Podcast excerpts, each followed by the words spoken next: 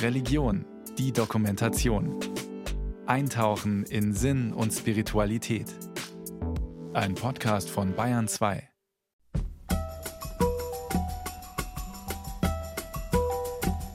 Einen schönen guten Morgen. Heute gibt es ökumenische Perspektiven. Wir haben die katholische Welt und die evangelischen Perspektiven zusammengelegt zu unserer schon traditionellen Büchersendung in der Adventszeit. Was gibt es Neues auf dem spirituellen Buchmarkt? Und so sprechen wir heute mit Margot Käßmann und Konstantin Wecker zum Thema Frieden, mit dem Soziologen Hartmut Rosa, der behauptet, Demokratie brauche Religion, und dem Theologen Klaas Heusing, der es tatsächlich gewagt hat, eine ganz andere, ganz neue Dogmatik vorzulegen, die nicht bei der Bibel, sondern beim Leib beginnt. Wir reden über die Geschichte der Unterwerfung der Natur, über Kräuter aus dem Klostergarten. Wir sprechen mit Franz Alt und dem Spezialisten für die Reformation Thomas Kaufmann. Kolleginnen und Kollegen aus der Redaktion Religion und Orientierung haben mitgelesen und mitgefragt. Und durch die Sendung führen sie heute Antje Dechert und Matthias Morgenroth.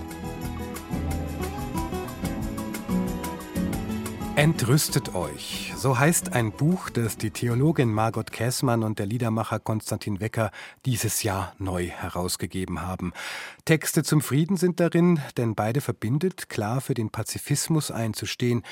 Konstantin Weckers berühmtes Lied Wenn unsere Brüder kommen ist aus dem Jahr 1982. Für uns hat das noch einmal eingesungen. Wenn unsere Brüder kommen mit Bomben und Gewehren, dann wollen wir sie umarmen dann wollen wir uns nicht wehren. Sie sehen aus wie Feinde, sie tragen Uniformen, sie sind wie wir verblendet und festgefahren in Normen. Auch wenn sie anders sprechen, wir wollen mit ihnen reden, es sollen die Präsidenten sich doch allein befehden. Und es heißt dann, ein jeder muss die Liebe mit sich allein beginnen. Also das ist schon auch ein ganz entscheidender Punkt in diesem Lied. Wir müssen erstmal für uns selbst beginnen, diese Liebe und das Mitgefühl für andere zu entdecken. Und was immer wieder ein Thema für mich ist und was auch wenig thematisiert wird, fast alle, die hier so sehr nach neuen Waffenlieferungen schreien, ziehen ja nicht selbst in den Krieg. Ich hätte noch wirklich Respekt vor jemandem, der sagt, ich mache es persönlich, ich würde es nicht tun, aber alle die, die ich kenne und die davon reden, dass unbedingt Waffen geliefert werden müssen, schicken wiederum andere in den Krieg. Das Buch versammelt Texte zum Frieden von Matthias Claudius bis Jörg Zink. Anlässlich des Angriffskriegs auf die Ukraine haben die beiden es ergänzt und auch neue eigene Texte dazugestellt. Also für mich speist sich dieser pazifistische Grundgedanke aus drei Quellen. Das eine ist die deutsche Geschichte. Ich denke, es ist sehr gut, wenn Deutschland sich, nachdem es zweimal im 20. Jahrhundert Krieg begonnen hat in Europa, absolut zurückhält, äh, was das Anfeuern von Kriegen betrifft und es war eigentlich auch immer Konsens, dass wir keine Waffen in Krisen oder Kriegsgebiete liefern. Und ich hoffe, dass wir bei diesem Konsens bleiben. Das zweite ist meine Familiengeschichte. Meine Eltern waren als junge Leute im Krieg. Mein Vater war 18, als der Krieg begann, 25, als er zu Ende war. Meine Mutter hat die Bomben auf Berlin erlebt, Flucht, Vertreibung, hat im Internierungslager zwei Jahre in Dänemark gesessen. Bei meinen Eltern war sehr klar, nie wieder Krieg, das darf nie wieder passieren, wir dürfen uns nie wieder an Kriegen beteiligen. Und dann bin ich Christin und wir können nicht einfach so tun, als äh, wäre Jesus ein Revolutionär mit der Waffe in der Hand gewesen, sondern er hat eben gesagt, halt die andere Wange hin und bittet für die, die euch verfolgen. Das ist eine Provokation, das ist mir klar. Viele sagen auch, das ist naiv. Aber es sind ja Grundüberzeugungen, die wir auch nicht einfach abstreifen können, wenn wir sagen, das ist eben jetzt Realpolitik. Margot Käßmann und Konstantin Wecker. Ihr Buch Entrüstet euch von der bleibenden Kraft des Pazifismus ist bei Bene erschienen und kostet 19 Euro. Hartmut Rosa ist seit Jahren der Star unter den deutschen Soziologen. Er kann sehr eindrücklich analysieren, warum unsere Gesellschaft immer schneller laufen muss, immer das Gefühl hat, kurz vor dem Burnout zu stehen. Und er sucht auch nach Gegenmitteln und meint, es sei die Resonanzfähigkeit, die geschult werden muss, ganz neu und immer wieder. Hartmut Rosas aktuelles kleines Buch ist leicht zu lesen. Es beruht auf einem Vortrag. Titel Demokratie braucht Religion. So ein Bekenntnis ist für einen Soziologen natürlich ungewöhnlich, umso spannender die Lektüre. Ich habe mit Hartmut Rosa gesprochen und noch einmal bei seiner Grundthese begonnen, unsere gegenwärtige Gesellschaft muss sich immer steigern, um sich zu erhalten, und das macht natürlich etwas mit uns. Was da passiert ist, dass wir ähm, auf die Kurzformel gebracht jedes Jahr schneller laufen müssen als im vorangegangenen Jahr, dass wir eigentlich jedes Jahr mehr produzieren, mehr konsumieren, noch mehr verteilen müssen als im Jahr davor. Und das müssen wir erstmal schaffen und äh, die Folge davon ist, dass wir in einem Aggressionsverhältnis leben, aggressiv gegenüber der Natur, was man sieht in der Art und Weise, wie wir mit Natur umgehen, wie wir sie einerseits verbrauchen, andererseits auch verpesten. Es führt auch zu einem Aggressionsverhältnis gegenüber anderen Menschen, die uns da als Konkurrenz Konkurrenten oder als Hindernisse begegnen. Und man kann wirklich sehen, dass politische äh, Kultur darunter leidet, dass die Menschen, die anders denken oder andere Überzeugungen haben oder anders glauben oder anders lieben, zu unseren Feinden werden. Und inzwischen kehrt ja sogar der Krieg wieder zurück, was ein guter Indikator dafür ist, dass wir auch im Aggressionsverhältnis auf der sozialen Ebene leben. Und Menschen geraten sogar zunehmend in ein Aggressionsverhältnis zu sich selbst, weil sie unzufrieden sind mit sich selbst, weil sie sich selber nicht mehr genügen, sowohl körperlich als auch im Blick auf ihr Sozialverhalten oder ihre emotionalen Befindlichkeiten. Demokratie, so schreiben Sie, funktioniert im Aggressionsmodus nicht und deshalb braucht es die Kirchen. Das müssen Sie erklären. Also das Buch lautet, dass Demokratie Religion braucht, nicht unbedingt die Kirchen. aber der Satz steht so im Buch, ja, gerade rausgeschrieben. Ja, ich kann, ich kann alles erklären. Also die Religion definiere ich da in einem sehr spezifischen Sinn, der da auch dem Anlass, aus, aus dem das Buch hervorgegangen ist, geschuldet war. Das nämlich unter dem Motto stand, äh, gib mir ein hörendes Herz. Das ist ein Satz, der der König Salomon in der Bibel sagt, als er ganz jung zum König berufen wird. Aber zu regieren, König sein, ist praktisch ein Regierungsamt. Und das Interessante ist äh, die, dieser Gedanke, dass man, um gut zu regieren, nicht viel Macht braucht oder große Waffen oder sonst etwas, sondern ein hörendes Herz. Und äh, tatsächlich würde ich sagen, das gilt erst recht auch für Demokratie. Wenn Demokratie bedeutet, dass das Volk sich selbst regiert, dann brauchen die Menschen ein hörendes Herz. Und ich habe das in gewisser Weise als Kernversprechen oder als Kernaufgabe von Religion ähm, definiert. Das ist natürlich jetzt ein, das, man, man kann Religion auch in sehr vielen anderen Hinsichten verstehen. Aber für mich ist Religion verbunden mit einer, ebenfalls mit einer bestimmten Welthaltung, die eben der Aggressionshaltung entgegengesetzt ist. Äh, eine religiöse Haltung in dem Sinne, ein hörendes Herz habe ich dort, wo ich nicht einfach meine Agenda abarbeite, meine To-Do-Liste oder mich im Hamsterrad bewege oder gar im Aggressionsmodus befinde, sondern wo ich, äh, wo ich bereit und willens bin, mich anrufen, das heißt mich berühren zu lassen und mich dadurch in einer Form verwandeln zu lassen, die ich nicht vollständig kontrollieren kann. Die Religionen äh, haben eigentlich immer diese Spezifität, dass da ein etwas anderes uns berührt und transformiert, dass wir dabei gar nicht die gleichen sind oder bleiben wollen. Und ich glaube, dieser Haltung bedarf in der Tat Demokratie auch. Man kann das gut erklären mit einem republikanischen Demokratieverständnis, nachdem Demokratie nicht und Politik und demokratische Politik nicht, nicht eine ein, nicht durch den Konflikt in erster Linie geprägt sind und durch den Kampf oder durch das Durchsetzen von Interessen, sondern davon ausgeht, dass Bürgerinnen und Bürger sich als solche begegnen, die sich wechselseitig hören wollen und die auch bereit sind, sich berühren und verwandeln zu lassen. Die Idee ist, dass das Gemeinsame, was eine Demokratie äh, dann auch prägt, nicht der Politik oder der Demokratie vorausliegen muss. Also wir müssen nicht schon bestimmte Werte teilen und eine bestimmte Sprache sprechen oder eine bestimmte Geschichte erlebt haben, um in einem demokratischen Gemeinwesen zusammenleben zu können, sondern das Gemeinsame entsteht dadurch, dass wir, dass Bürgerinnen und Bürger bereit sind, sich wechselseitig an anzuhören, aber auch eben tatsächlich so anzuhören, dass es nicht nur darum geht, den anderen dann irgendwie die, die Schwachstelle rauszufinden oder sich durchzusetzen, sondern sich so auf das, wie der andere die Welt sieht und glaubt und liebt und hört, ähm, einzulassen und dann auch mit der eigenen Stimme zu antworten, dass wir uns in ein gemeinsames Hin verwandeln lassen können, sodass ein gemeinsames Projekt entsteht. Und äh, wenn man diese Haltung des hörenden Herzens, wenn Sie so wollen, die Haltung, sich berühren und verwandeln zu lassen, als Kern des Religiösen nimmt, dann ist es auch das Kern der Demokratie und die Krise, die wir haben, die, die Glaubenskrise und die Demokratiekrise hängen dann in gewisser Weise äh, zusammen, dass es nämlich in beiden Hinsichten eine Krise der Anrufbarkeit ist. Wir sind so beschäftigt im Aggressionsmodus mit dem Abarbeiten unserer Agenda und mit dem Bekämpfen unserer Gegner, dass wir uns nicht mehr berühren und verwandeln lassen wollen. Jetzt klingt da bei Ihnen ja mit, dass es nicht nur der andere ist, der uns anrufen kann, sondern ja doch irgendwie etwas, sage ich mal, Größeres, Gott sagen da die Religionen dazu. Das schwingt bei Ihnen schon auch mit, oder? Weil es geht ja jetzt auch nicht ja. um die Kompromissfähigkeit. Sie sagen da Verwandlung, Transformation. Auch das sind ja klassische Begriffe, die weit über das hinausgehen, was sozusagen normalerweise im zwischenmenschlich vernünftigen Verhandeln liegt. Kompromiss bilden bedeutet irgendwie, ich will das eine, Sie wollen das andere. Jetzt müssen wir halt irgendwie schauen, wie wir da aneinander vorbeikommen oder miteinander zurechtkommen. Äh, das ist in der Tat nicht mit einer Resonanzbeziehung gemeint, weil bei einem Kompromiss sie sich ja gar nicht, eigentlich nicht mal unbedingt berühren und schon gar nicht verwandeln lassen, sondern nur ihre Ansprüche zurückschrauben.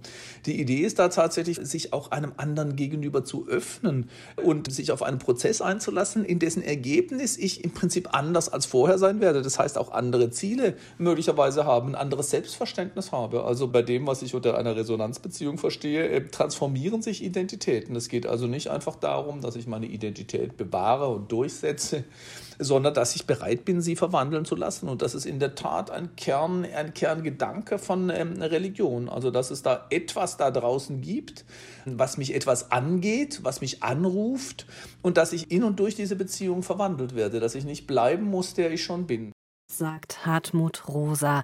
Das kleine Büchlein Demokratie braucht Religion ist bei Kösel erschienen und kostet 12 Euro. Und nach der Musik geht's weiter mit einer Medienrevolution, wie Bücher die Welt veränderten.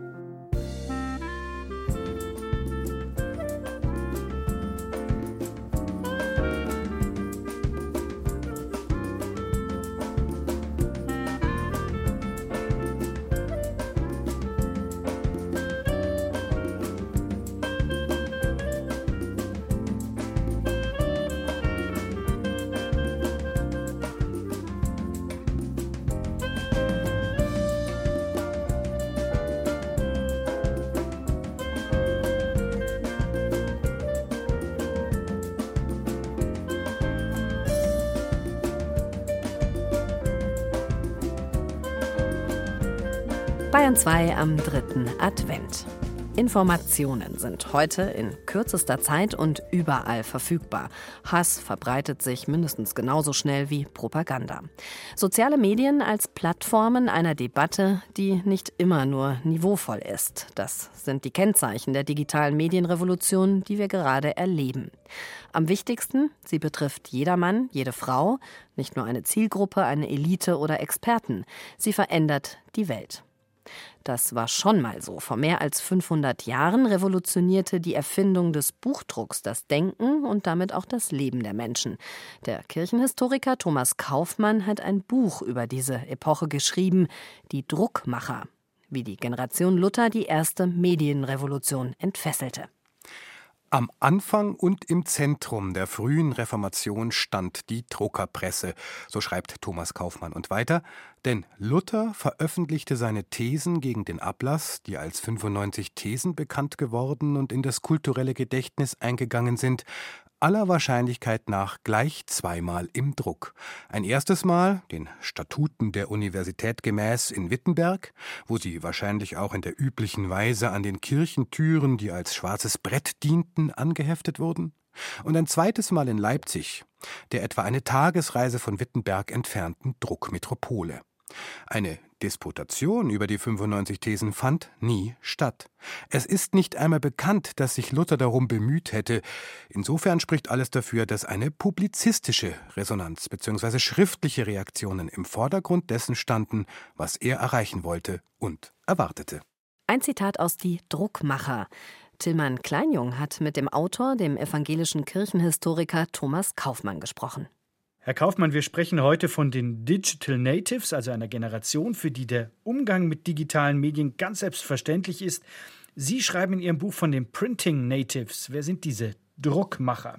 Also ich habe diesen Begriff natürlich in Analogie zu den Digital Natives gewählt. Es geht im Grunde um jene, die hineinwachsen mit der allergrößten Selbstverständlichkeit in einer Welt, in der der Buchdruck bereits präsent ist. Das ist etwa eine Generation nach der Erfindung des Buchdrucks mit beweglichen Metalllettern, der um 1450 datiert wird, der Fall, sodass diejenigen, die so in den in der zweiten Hälfte der 1470er Jahre oder um 1480 geboren sind, ja bereits in einer Welt äh, aufwachsen, in der der Buchdruck selbstverständlich ist. Also die Generation Martin Luthers kann man sagen.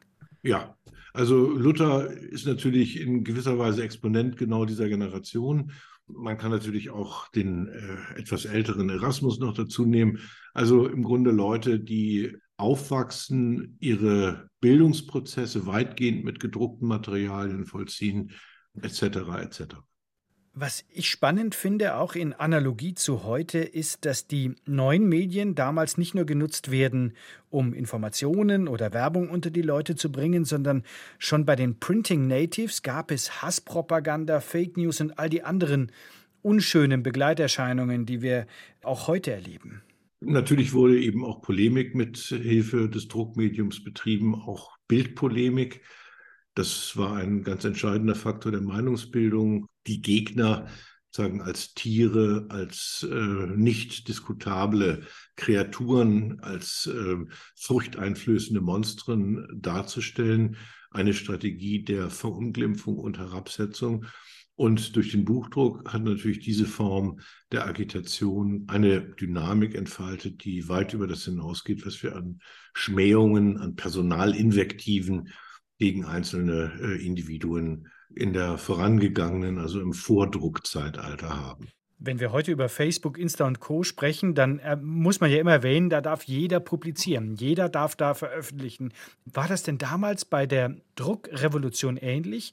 War das auch ein Medium, was dann auch irgendwann nicht nur für die Eliten war, also für die Gelehrten, für die Mönche, für die, für die, die das auch bezahlen konnten, sondern auch eben für die in Anführungsstrichen Laien, die sich da publizistisch austoben konnten und wollten? Wir haben in der Tat äh, seit Beginn der wenn man so will, proreformatorischen, volkssprachlichen, literarischen äh, Betätigung. Im Grunde Ende 1519 erscheint die erste proluthersche volkssprachliche Flugschrift eines Autors mit dem Phänomen zu tun, dass Laien, also nach der zeitgenössischen Lehre und nach zeitgenössischen Vorstellungen, Leute, die in Sachen der Religion nicht öffentlich das Wort zu ergreifen haben, sich entsprechend artikulieren. Und äh, im Laufe der frühen 1520er Jahre, im Grunde bis in die Zeit des Bauernkriegs, nimmt die Menge derer, die sich in dieser Weise an dem Diskurs beteiligen, immer weiter zu. Noch eine Frage zum Abschluss. Wie fällt denn Ihr Vergleich zwischen dieser ersten Medienrevolution der Generation Luther und der heutigen Medienrevolution aus? Ist das deckungsgleich? Ist das quasi analog oder gibt es da doch riesige Unterschiede. Was natürlich völlig andere Ausmaße angenommen hat, ist die Zahl der potenziell Beteiligten. Heute kann jeder, der über ein entsprechendes technisches Gerät verfügt, sich einmischen. Äh, insofern sind da auch gar keine, wenn man so will, Schwellen wirksam, wie es natürlich unter den Bedingungen des 16. Jahrhunderts der Fall war. Also jemand, der auf dem Lande lebte, hatte natürlich ungleich geringere Möglichkeiten als jemand, der in der Stadt lebte, von den Inhalten dieses Schrifttums Kenntnis zu erhalten. Was in gewisser Weise schon auch vergleichbar ist, ist, dass viele Aspekte des Netzes immer noch nicht oder nicht hinreichend reguliert sind. Also die erste Medienrevolution hat eben zum Teil mit Jahrhunderten Verspätung tatsächlich Regulierungsprozesse in Gang gesetzt. Und äh, wir haben heute auch gerade auch wegen der Internationalität allergrößte Schwierigkeit, bestimmte Rechtsnormen tatsächlich wirksam umzusetzen. Die Debatte äh, taucht ja sozusagen jetzt bei Twitter und den EU-Normen und so weiter regelmäßig auf. Also da sehe ich eine gewisse Vergleichbarkeit. Sagt Thomas Kaufmann. Sein Buch Die Druckmacher ist im CH Beck Verlag erschienen und kostet 28 Euro. Sie hören Bayern 2. Heute haben wir die katholische Welt und die evangelischen Perspektiven zu ökumenischen Perspektiven vereinigt. Denn heute ist wieder Zeit für unsere Büchertipps. Wir sprechen mit Autorinnen und Autoren über Neuerscheinungen auf dem im weitesten Sinne religiösen Buchmarkt. Was passt besser unter den Christbaum als ein Buch über Gott und das Leben? Seit Jahren kommen Menschen in unseren Klostergarten und fragen, was wächst denn da? Wie kann man die Kräfte der Natur nutzen, die unserem Leben dienen? Das schreiben zwei Franziskanerinnen aus Reute, Birgit Beck und Pauline Link im Vorwort zu ihrem Buch Gesundheit aus dem Garten Gottes. Untertitel Die große Hausapotheke aus dem Kloster. Es geht um Beeren, Nüsse, Gewürze, um heilende Tees und Tinkturen. Es geht auch darum, in Kontakt zu treten, in Resonanz, würde vielleicht Hartmut Rosa sagen, zu Heilendem in der Natur. Elisabeth Möst hat mit Schwester Birgit Beck gesprochen. Schwester Birgit, die Weihnachtszeit ist ja voller Gerüche und viele Gewürze. Sie selber geben ja auch Kräuterkurse. Woher rührt denn das Interesse der Menschen an der Klostermedizin? Was ist das so faszinierend? Die Menschen merken, dass die Schulmedizin nicht alles auffangen kann, dass sie teilweise auch Nebenwirkungen hat. Und von daher sind sie wieder angeregt, selber was zu machen. Also auch mal einen Hustentee zu sammeln oder einen Spitzwegerich-Sirup herzustellen und so weiter. Ich wollte gerade fragen, welche Rezepte kann man denn heute aus der Klostermedizin ganz gut anwenden selber? Zum Beispiel jetzt den Spitzwegerich könnte ich ja jetzt noch draußen holen und den kauen. Und der Spitzwegerich, wenn ich ihn im frischen Zustand anwende, hat er noch einen Inhaltsstoff Aukobin und dieser enthält noch antibiotisch, also äh, wie Penicillinwirkung. Und da habe ich die Möglichkeit, dass ich mir ganz schnell mein, meine Halsschmerzen, mein Schnupfen regulieren kann oder den Salbei auch holen kann. Den hole ich mir sogar den ganzen Winter über unterm Schnee und kau dann äh, die Blätter. Und das hilft dann auch allgemein für Magen und Darm.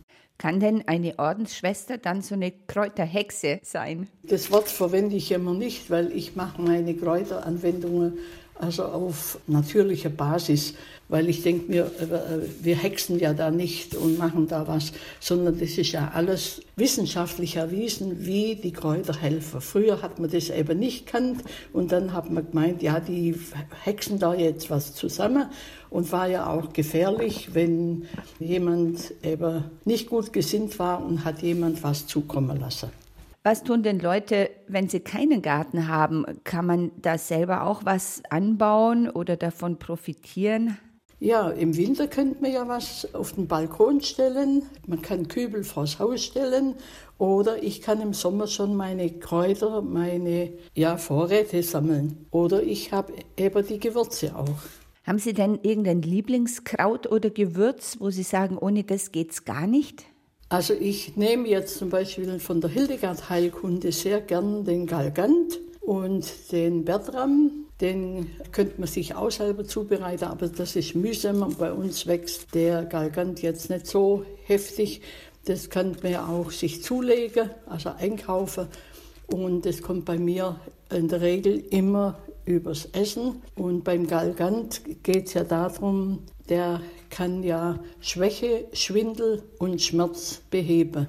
Ihr Buch ist ja eigentlich nicht nur ein Kräuterlexikon, sondern Ihre Mitschwester Pauline hat auch spirituelle Impulse beigetragen. Und wenn Sie Gärtnerin im Garten sind, hat das für Sie persönlich auch was Spirituelles?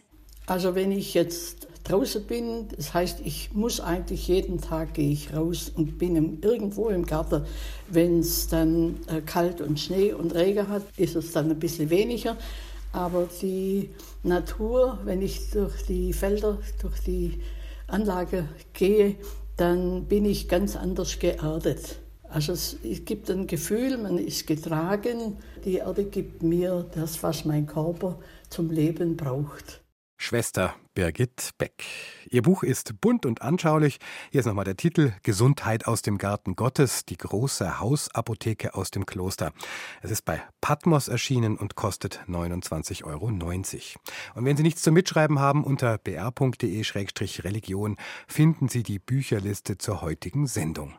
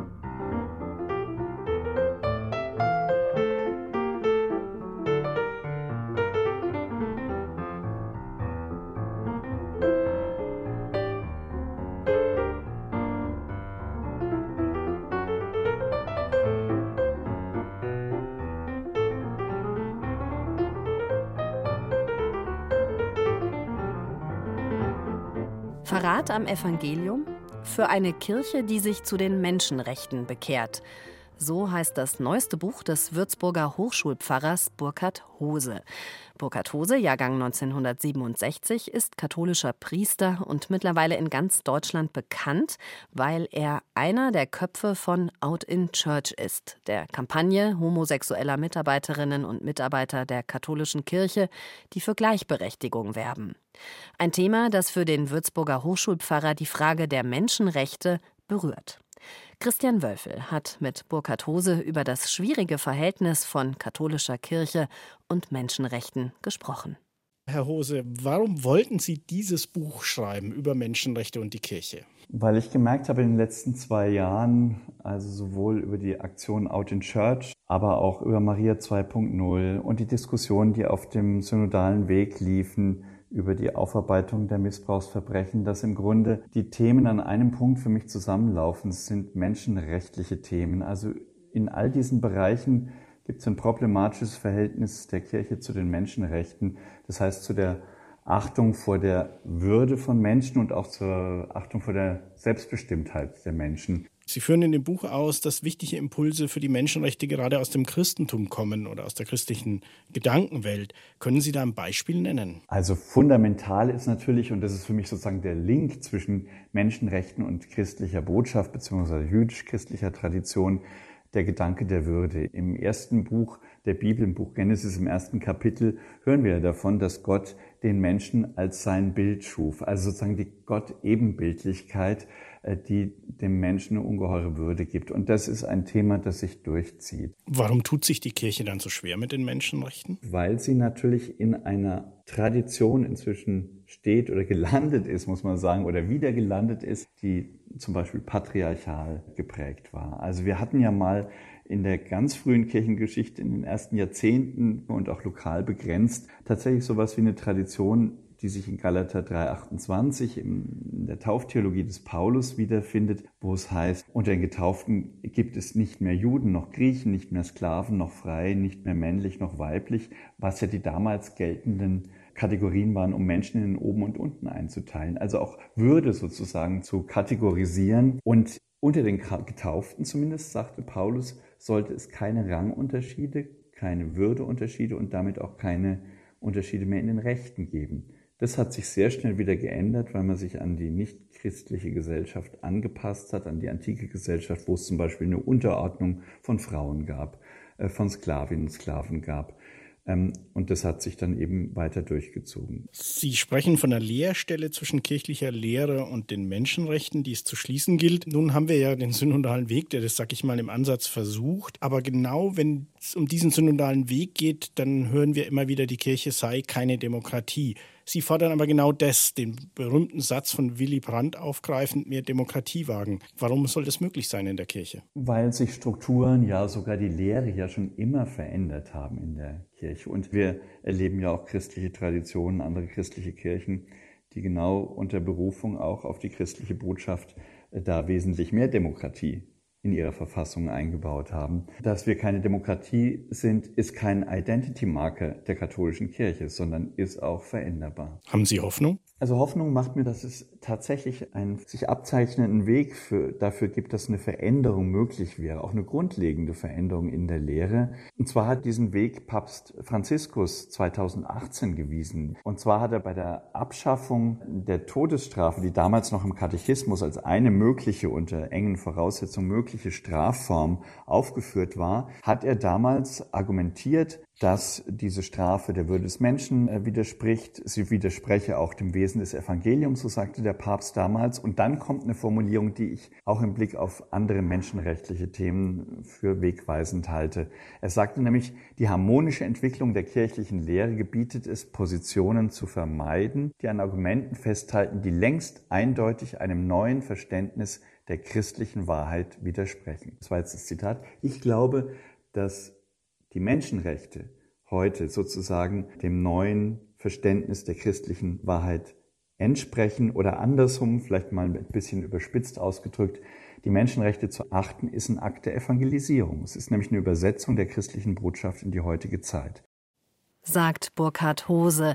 Sein Buch Verrat am Evangelium für eine Kirche, die sich zu den Menschenrechten bekehrt, ist im Vier Türme Verlag erschienen und kostet 20 Euro. Das gab es schon lange nicht mehr. Eine evangelische Dogmatik aus liberalem Geist.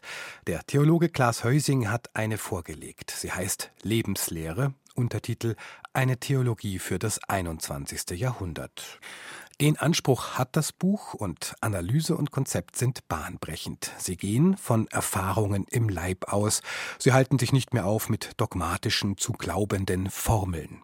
Ich habe mit Klaas Heusing gesprochen. Die Intuition ist zu fragen, äh, wo werden jetzt eigentlich überhaupt noch Zugänge zu Göttlichem, zum Transzendenten erschlossen? Und die Intuition war zu sagen, naja, es ist der oft vergessene und verwahrloste Leib, der den unmittelbaren Kontakt zu religiösen Erfahrungen ermöglicht.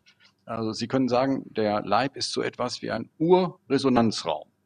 Dort trifft alles, dort kommt alles an, dort kommt die Welt an und der spürende Leib ist derjenige, der äh, in den Kontakt mit der Welt tritt. Also die Welt kommt von außen, ich sage immer so, wie eine Atmosphäre, stürmt auf uns ein und äh, wir müssen dann darauf auch entsprechend reagieren, wie wir diese Erfahrungen dann auch äh, einordnen. Jetzt gibt es viele, die, sagen wir mal, durch Meditation oder so versuchen, eben in Resonanz zu kommen mit dem Göttlichen, dem Heiligen, wie immer man es dann nennen will. Das ist aber jetzt nicht Ihre Zielrichtung, oder doch? Also zunächst einmal ist mir wichtig, dass man wirklich sagt, wir machen bestimmte Erfahrungen des Heiligen. Die kennt äh, unter Umständen jeder, das muss man sich genauer anschauen. Also nehmen wir mal ein Beispiel. Sie treffen auf einen wunderbaren, anmutigen Wasserfall. Da müssen Sie nicht unbedingt nach Südamerika, sondern das können Sie auch äh, beim Rheinfall in Schaffhausen äh, sich angucken. Äh, und dann machen Sie eine sehr spürende Erfahrung. Und zwar die Erfahrung, dass man sagt, sie ist einerseits faszinierend, der anmutige Wasserfall, und ist gleichzeitig auch erschreckend. In dem Erschreckenden machen Sie immer auch die Erfahrung, dass irgendetwas größer ist als wir selbst. Nun können Sie diese Erfahrung, diese Doppelheit von Erschrecken und faszinieren, was in der religiösen Tradition mit einem Autor verbunden wird, der Rudolf Otto heißt und ein hochberühmtes Buch über das Heilige eben geschrieben hat. Nun können Sie auch das als ästhetische Erfahrung deuten, aber wenn Sie es religiös deuten, dann haben Sie immer die Chance zu sagen, ich habe ein ganz bestimmtes Weltgefühl. Mein Weltgefühl sagt, die Welt hat einen Sinn, erstens. Zweitens, sie hat ein Ziel. Und drittens, ich kann Dankbarkeit auch adressieren an das Göttliche, an Gott, äh, wie sie immer diese äh, Formel bestimmen, die dafür steht, dass etwas größer ist als wir.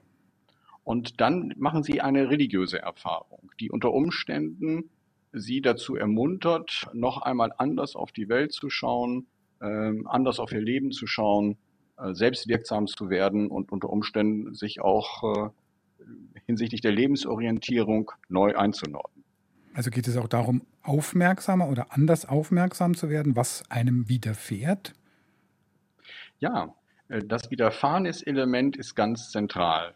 Also es passiert etwas, es ereignet sich etwas und diese religiösen Erfahrungen, das können Naturbetrachtungen sein, das äh, können Erfahrungen im Theater sein, in der Kunst, äh, aber auch hinsichtlich der Personen, auch in der Geschichte bei großen Personen, wo sie bestimmte Orientierungsmöglichkeiten entdecken und die unter Umständen für lebensverändernd deuten und sie so auch äh, versuchen im Leben umzusetzen. Dass sie sich etwa spielerisch mit bestimmten Personen identifizieren. Bei uns in der Religion wird das etwa Jesus Christus, dass man sagt, ah, eine interessante, hochinteressante Figur, die eine ganz bestimmte Lebensform vorschlägt, nämlich Statusverzicht, also nicht immer Konsum, Gier, sondern manchmal auch Statusverzicht, äh, uneigennützige Hilfe, aber zugleich, das sage ich auch mal meinen Studierenden immer, sehr feierfröhlich und freudig ist. Ja, Freude ist eine wunderbare ähm, Gefühlsmacht, äh, die die Welt durchaus noch einmal auch äh, entsprechend äh, anmutig wahrnimmt, dass die Welt wirklich uns eine ganz bestimmte Deutung der Welt auch nahelegt. Also mir ist immer wichtig zu sagen, wir müssen lebensnah, wir müssen wirklich an der Lebenswelt orientierte Erfahrung haben, um dann auch bestimmte Gefühle, die auftreten, zu deuten. Der Goethe hat einmal ein wunderbares Gedicht geschrieben, äh, Talismane im westöstlichen Divan veröffentlicht und da heißt es, danke Gott, wenn er dich presst und danke Gott, wenn er dich wieder entlässt.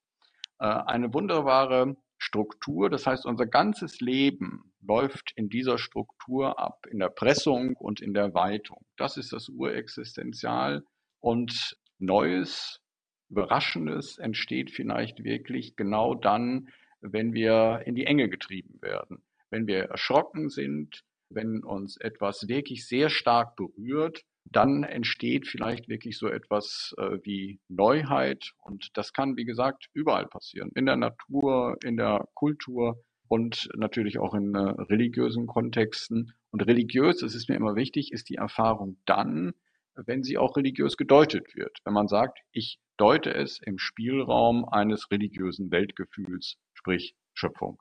Klaas Heusing war das. Sein Buch Lebenslehre, eine Theologie für das 21. Jahrhundert, ist im Gütersloher Verlagshaus erschienen und kostet 38 Euro. Zielgruppe sind nicht nur Fachtheologinnen und Theologen, aber eine Tiefenbohrung in aktueller Philosophie und Theologie ist es schon.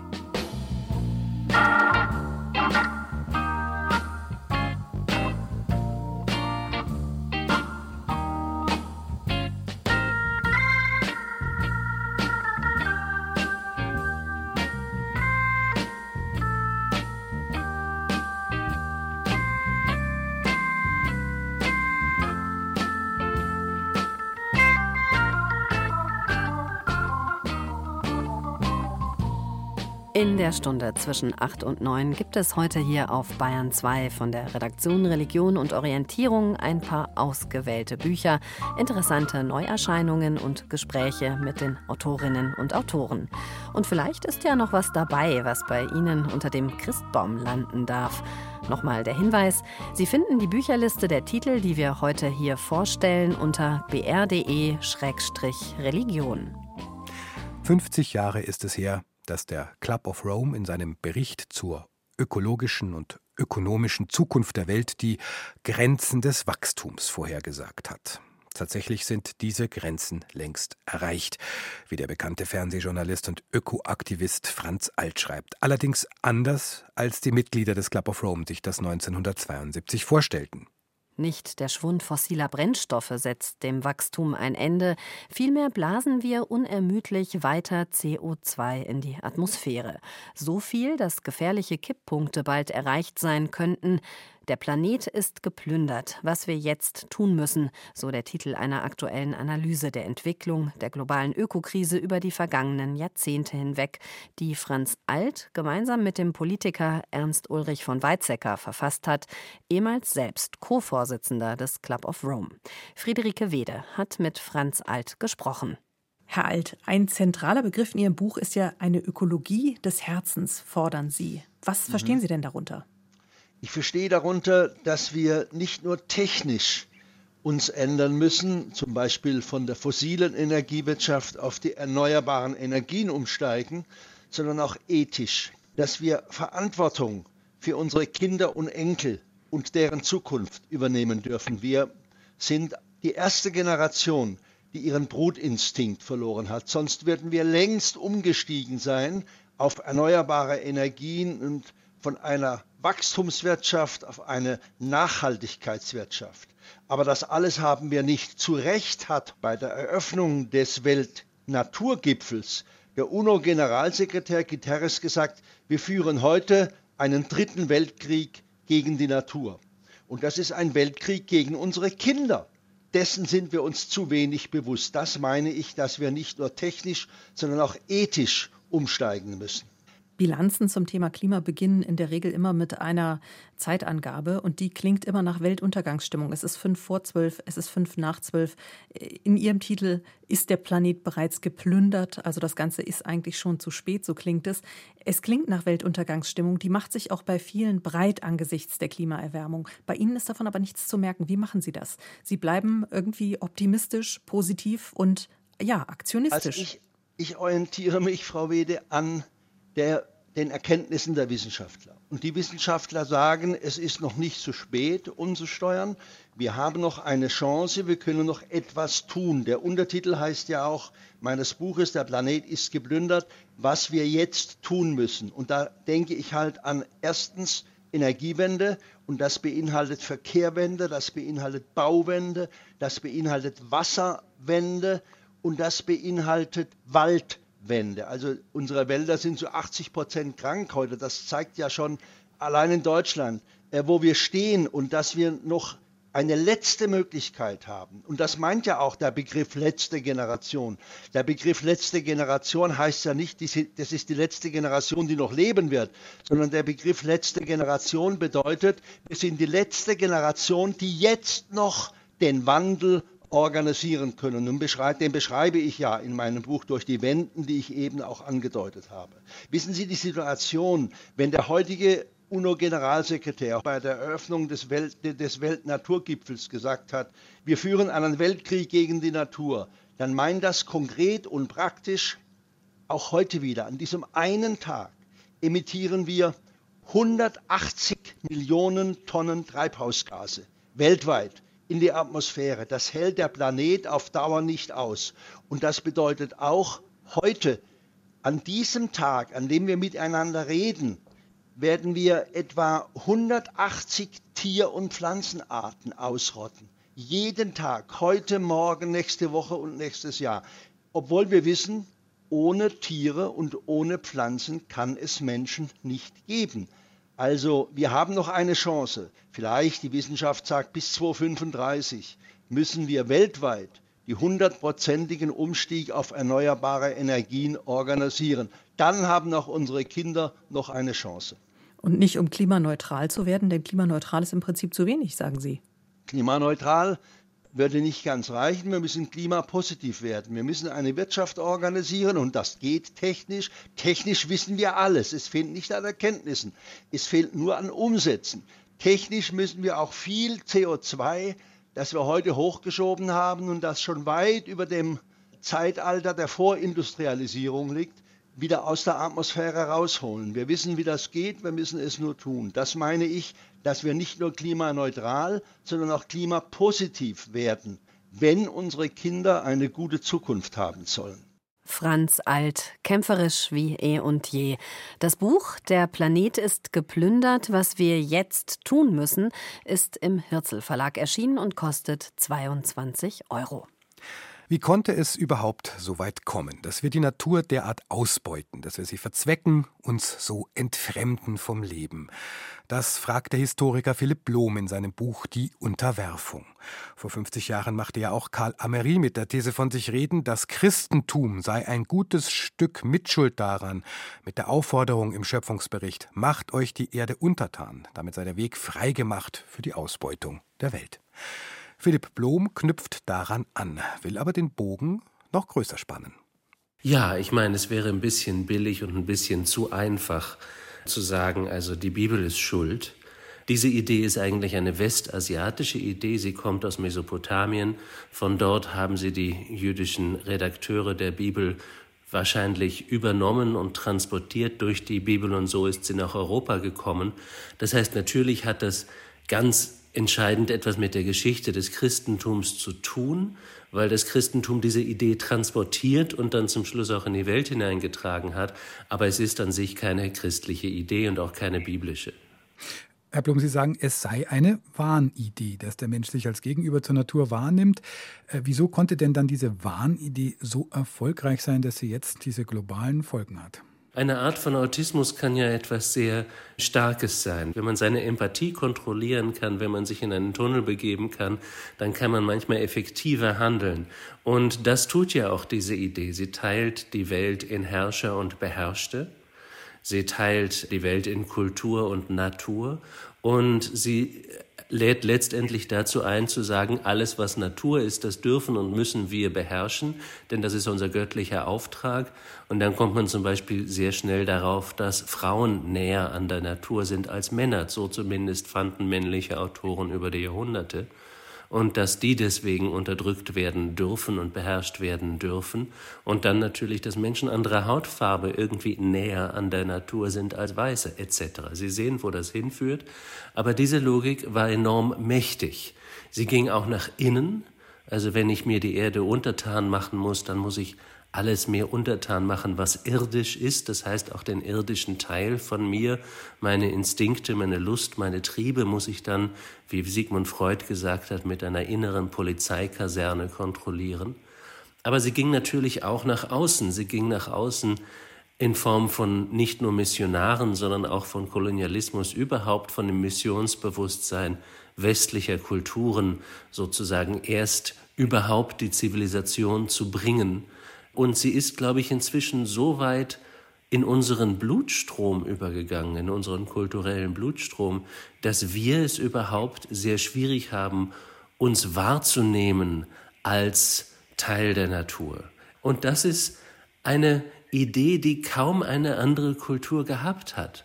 Fast alle anderen Kulturen, die bekannt sind, und das ist natürlich nochmal so eine Sache, weil die meisten Kulturen nicht dokumentiert waren, aber fast alle Kulturen, die bekannt sind, sehen den Menschen als Teil eines Kreislaufs. Dieser Kreislauf wird meistens dargestellt sozusagen im Vokabular der Mythologie als Götter und Dämonen und Ahnen und Nixen etc. Aber es heißt, ich als Mensch lebe in diesem Kreislauf und kann diesem Kreislauf nicht entfliehen. Ich bin Teil davon. Jeder Schritt, den ich mache, den mache ich auf das Territorium irgendeines anderen Wesens, irgendeiner anderen Macht und ich muss mich damit arrangieren. Das ist sozusagen der animistische Zugang zur Welt. Und die Bibel war natürlich sozusagen eine mythologische Atombombe, als sie gesagt hat, nein, diese Erde, die hat keine Handlungsmacht die hat keine Interessen, die ist nicht beseelt, die ist totes Territorium, einfach Staub. Die kann man sehr patriarchalisch umpflügen, penetrieren, kaufen, besitzen, verkaufen. Ihnen ist ja auch wichtig in dem Buch die Unterwerfung, nicht nur die Entstehung, die Genese dieser Wahnidee darzustellen, sondern auch den Zerfall oder die, die, die, das Poröswerden dieser, dieser Idee. Ja, und das ist, glaube ich, etwas ganz Wichtiges. Also erstmal geht es mir in diesem Buch auch darum zu zeigen, dass natürlich diese Idee nicht nur als religiöse Idee gelebt hat, sondern auch ein Nachleben hatte. Sie wurde säkularisiert in der Aufklärung, die ja auch letztendlich den Menschen außerhalb der Natur konstruiert und die auch die wissenschaftliche Naturbeherrschung anstrebt. Also diese Idee hat ein Nachleben gehabt, gleichzeitig aber hat sie auch schon immer Kritiker gehabt. Kritiker, die oft in der Geschichte nicht besonders gut weggekommen sind, die aus der Geschichte rausgeschrieben wurden. Aber es gibt sozusagen auch eine Tradition des anderen Denkens. Und auf diese Tradition aufbauend, auf eine materialistische Tradition des Denkens, hat auch die Wissenschaft im frühen 20. Jahrhundert immer mehr entdeckt, die Quantenphysik zum Beispiel und die Relativitätstheorie. Es ist sinnlos, einzelne Objekte oder einzelne Ereignisse zu beschreiben. Ich kann überhaupt nur Systeme beschreiben. Ich muss ein Objekt in der Raumzeit sehen, ich muss ein, ein Elektron in seinem Feld sehen, sonst kann ich überhaupt keine sinnvollen Aussagen machen. Und inzwischen ist eigentlich in allen Zweigen der Naturwissenschaft das Beschreiben von Systemen viel wichtiger geworden als das Beschreiben von Einzelfänomenen. Und damit geht, glaube ich, einher auch eine Änderung des Menschenbildes. Erstmal erleben wir durch die Klimakatastrophe, dass wir nicht außerhalb der Natur stehen dass wir ganz intim und ganz existenziell abhängen von diesen Kreislaufen der Natur, die uns so fern zu sein scheinen, die wir in den Supermarkt gehen und da nur abgepackte Produkte kaufen und sozusagen von der Herkunft, von der Vernetztheit unseres Lebens nur noch sehr wenig Ahnung haben. Die Pandemie hat uns deutlich gemacht, wie verwundbar wir auch biologisch sind. Und die Wissenschaft geht auch immer mehr dahin, uns als vernetzte Tiere zu beschreiben, die ganz intensiv und symbiotisch mit enorm vielen anderen Spezies zusammenleben und in diesem großen System Erde irgendwo ihren Ort finden müssen. Und das ist eine ganz radikal andere Sicht, auch eine ganz radikal andere Weltsicht, ein ganz radikal anderes Menschenbild.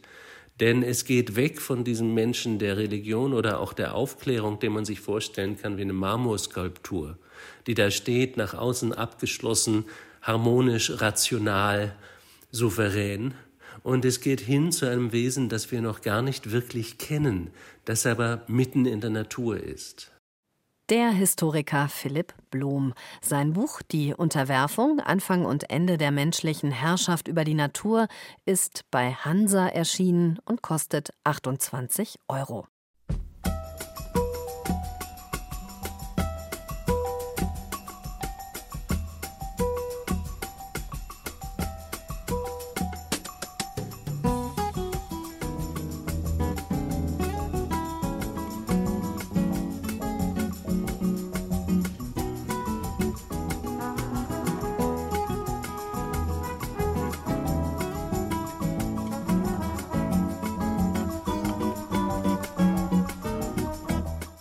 Das war er, unser Rundgang durch die Bibliothek. Neuerscheinungen aus dem Bereich Religion, Theologie und Spiritualität. Als Podcast können Sie die Interviews nochmal nachhören. Sie finden die Sendung unter Religion, die Dokumentation, überall, wo es Podcasts gibt. Und noch einmal der Hinweis, die Bücherliste gibt es im Internet. Gehen Sie auf br.de-religion. Am Mikrofon verabschieden sich Matthias Morgenroth und Antje Dechert.